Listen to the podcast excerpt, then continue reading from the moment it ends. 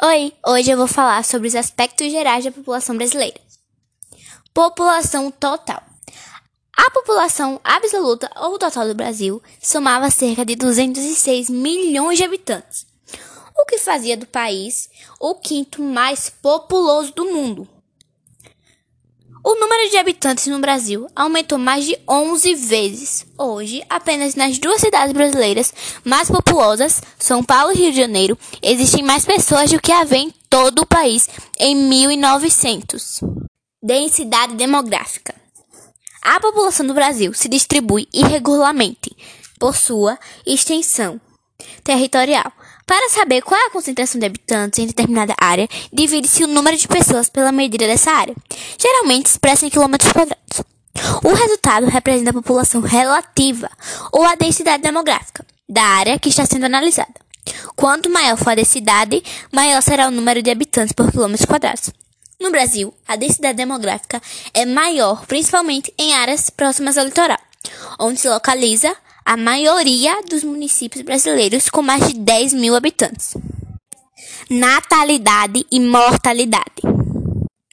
O crescimento natural ou vegetativo de uma população é determinado pela diferença entre a taxa de natalidade e mortalidade.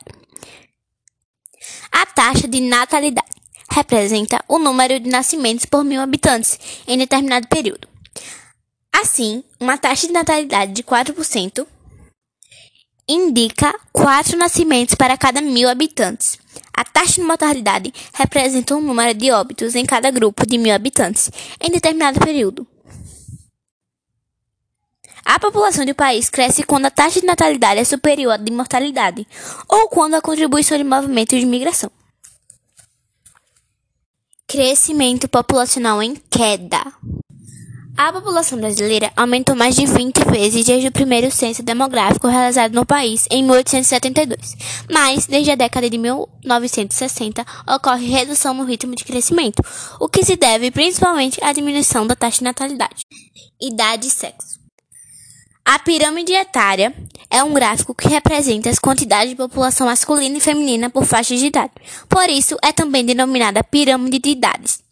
O formato da pirâmide etária nos revela alguns aspectos sobre a população de um país.